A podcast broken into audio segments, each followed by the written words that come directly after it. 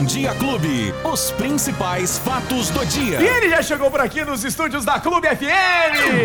Luiz Cláudio Alba. Alba, bom dia, Luizinho. Oi, Jean. Bom dia, bom dia pra você, bom dia pra todo mundo que tá curtindo a Clube nesta quarta-feira, 9 de junho de 2021. Já estamos no meio da semana, Exatamente, rapaz. Coisa, metadinha da semana. E já infelizmente a gente não começa com notícias muito boas, né?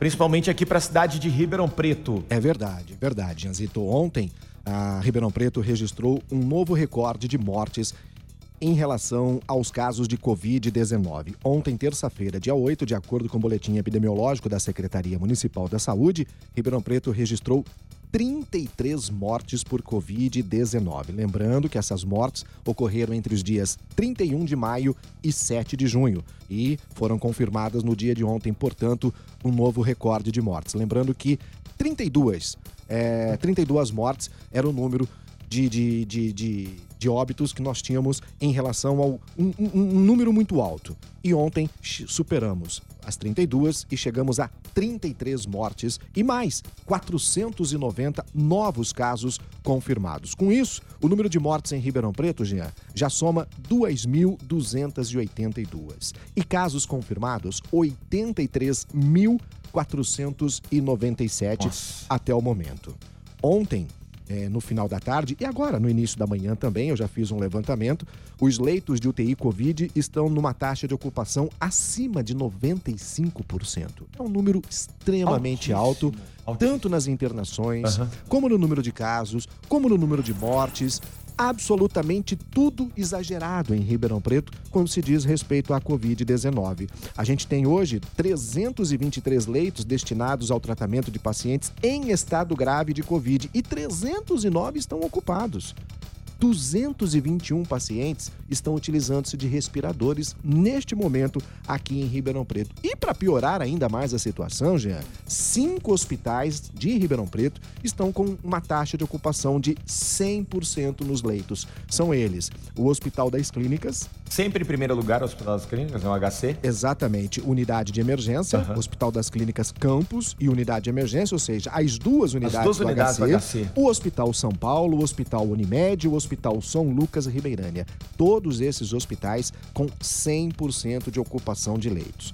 Ribeirão Preto está indo na vacinação passos de tartaruga também, como todo o Brasil de uma maneira geral. Aplicou até o momento 271.572 doses. Repito, 271.572 doses da vacina. 179.991 a primeira dose e 91.581 pessoas concluíram o processo de vacinação com a segunda dose. Portanto, 271.572 pessoas já foram vacinadas aqui em Ribeirão Preto. Bom, e um dia a menos na vacinação, né? É, acaba postergando ainda mais essa data Isso. do dia 31 de outubro, que o governador falou de estar vacinando pelo menos todo o Brasil. Né? Por que, que eu digo uma- uma- um dia menos? Porque na sexta-feira. É, no estado. Isso. Por que, que eu digo sexta, é, um dia menos? Porque na sexta-feira não teve vacinação, teve? Não, não teve, Na sexta-feira, pós-feriado? Isso. Como que não tem vacinação, É, gente? Por quê? incrível, né? Não é um dia útil? Sim, deveria que- ser, deveria, pelo menos. né? exatamente. Em épocas de pandemia, a gente tem que aproveitar absolutamente tudo. A gente já demorou para chegar às vacinas. Sim. né? O Brasil já Tem esse demorou agravante aí. para comprar. É. Aí nós tivemos os problemas das entregas, dos insumos, que de alguma forma também tivemos um hiato aí de pelo menos duas semanas. Agora sim, começou novamente. Até que ontem tivemos quase 1 milhão e 600 mil pessoas vacinadas em todo o Brasil. Brasil. Foi a primeira vez que o Brasil conseguiu esse número. E esse número, esse patamar de 1.500, é, 1 milhão e meio, 1 milhão de doses por dia, Ah. seria o ideal para que a gente pudesse chegar exatamente. Acelerando, né? Isso, chegar até o final do ano com pelo menos 90% da nossa população, ou quem sabe até 100% da população adulta vacinada em todo o território nacional. Vou dizer para você que eu ainda acredito nessa possibilidade, Jean, até por conta do que a gente vem acompanhando dos últimos dias, é, da sinalização da, da chegada dos insumos, da fabricação pó- própria dos insumos Aham. aqui no Brasil, para depois a, a- a fabricação da vacina, a vacina 100% brasileira que está andando muito bem. Sim. Ou seja, a gente tem um cenário, eu digo para Ah. médio e longo prazo, de a gente ficar numa boa. A curto prazo é a gente fazer o que nós estamos fazendo, né? Quer dizer, que a maioria está fazendo. maioria né? está fazendo, Porque né? muitos a gente sabe que ainda continuam desrespeitando todas as regras. Temos boas notícias, né? Nem tantas com os números que a gente trouxe aqui. Sim, mas sim. hoje, por exemplo, já tem abertura de agendamento para a primeira dose da vacina aos trabalhadores da saúde com idade dos 18 aos 59 anos. O cadastro está sendo liberado agora às 9h30 da manhã no site da Prefeitura, que é o ribeirãopreto.sp.gov.br. A vacinação para os profissionais da saúde acontece o, amanhã, quinta e sexta-feira, a partir das 8 da manhã, no Centro Médico do Ribeirão Shopping. Lembrando que cada pessoa tem que ir no horário agendado. E levar um documento oficial com foto, CPF, comprovante de residência, Sim. carteira do conselho de classe ou comprovante do vínculo empregatício. Ah, que mais? Ficha cadastral. Rapaz, tem uma lista tão É grande. é uma aqui, lista muito grande, Mas os né? profissionais de saúde sabem realmente o que precisam levar para poder tomar a vacina no dia agendado. É, até porque eles estão eh, estão vendo isso constantemente, né? E até é, você falou do- dos 18 aos 59. aos 59, então. Isso. E as mortes por Covid de pessoas abaixo de 60 anos já acabou superando os idosos, né? Que é o que a gente estava falando essa semana que passou. né? Exatamente, foi o que aconteceu. Boa parte dos idosos acima de 60 anos já foi vacinado e tudo mais. Então, quer dizer, automaticamente a taxa de letalidade baixou, né? A idade ali, né? a Caiu, média caiu. caiu. Caiu. E, e por conta também da cepa, que ela também é um pouco mais eh, letal em relação a essas pessoas. É.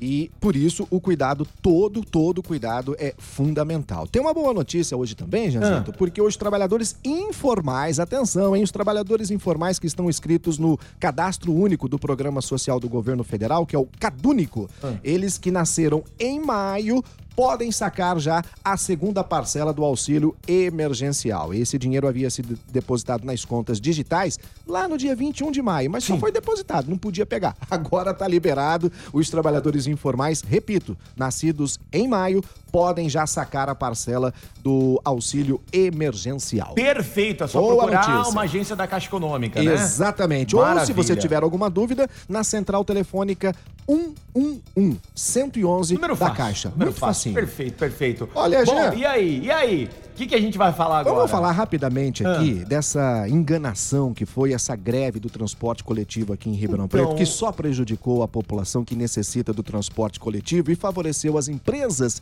que transportam as pessoas aqui em Ribeirão Preto, o consórcio pró-urbano, Uhum. que levou uma bolada e vai levar uma bolada de 17 milhões de reais do nosso bolso, do bolso do contribuinte, Contribuinte. para pagar aquilo que a gente não sabe se realmente aconteceu. Ontem a Câmara Municipal aprovou na segunda votação esse repasse na verdade, é uma doação, né? Você tá, a prefeitura está dando, doando para as empresas do transporte em Ribeirão Preto que acusam terem prejuízos durante Sim. a pandemia, 17 milhões de reais. E foi só anunciar que o dinheiro que a- a- a- estava aprovado esse repasse É. para acabar a greve do transporte coletivo em Ribeirão Preto, onde lamentavelmente a população ficou sem o transporte, quando teve, não teve da maneira como devia, e mais uma vez os motoristas foram utilizados ou foram usados como massa de manobra, numa greve completamente fora de contexto, absolutamente desnecessária e que sim, foram utilizados como massa de manobra para é, pressionar que essa votação acontecesse e essa verba fosse liberada. É, com a anuência, evidentemente, da prefeitura, da- do sindicato, da categoria, né, que também foi utilizado como massa de manobra para que acontecesse isso.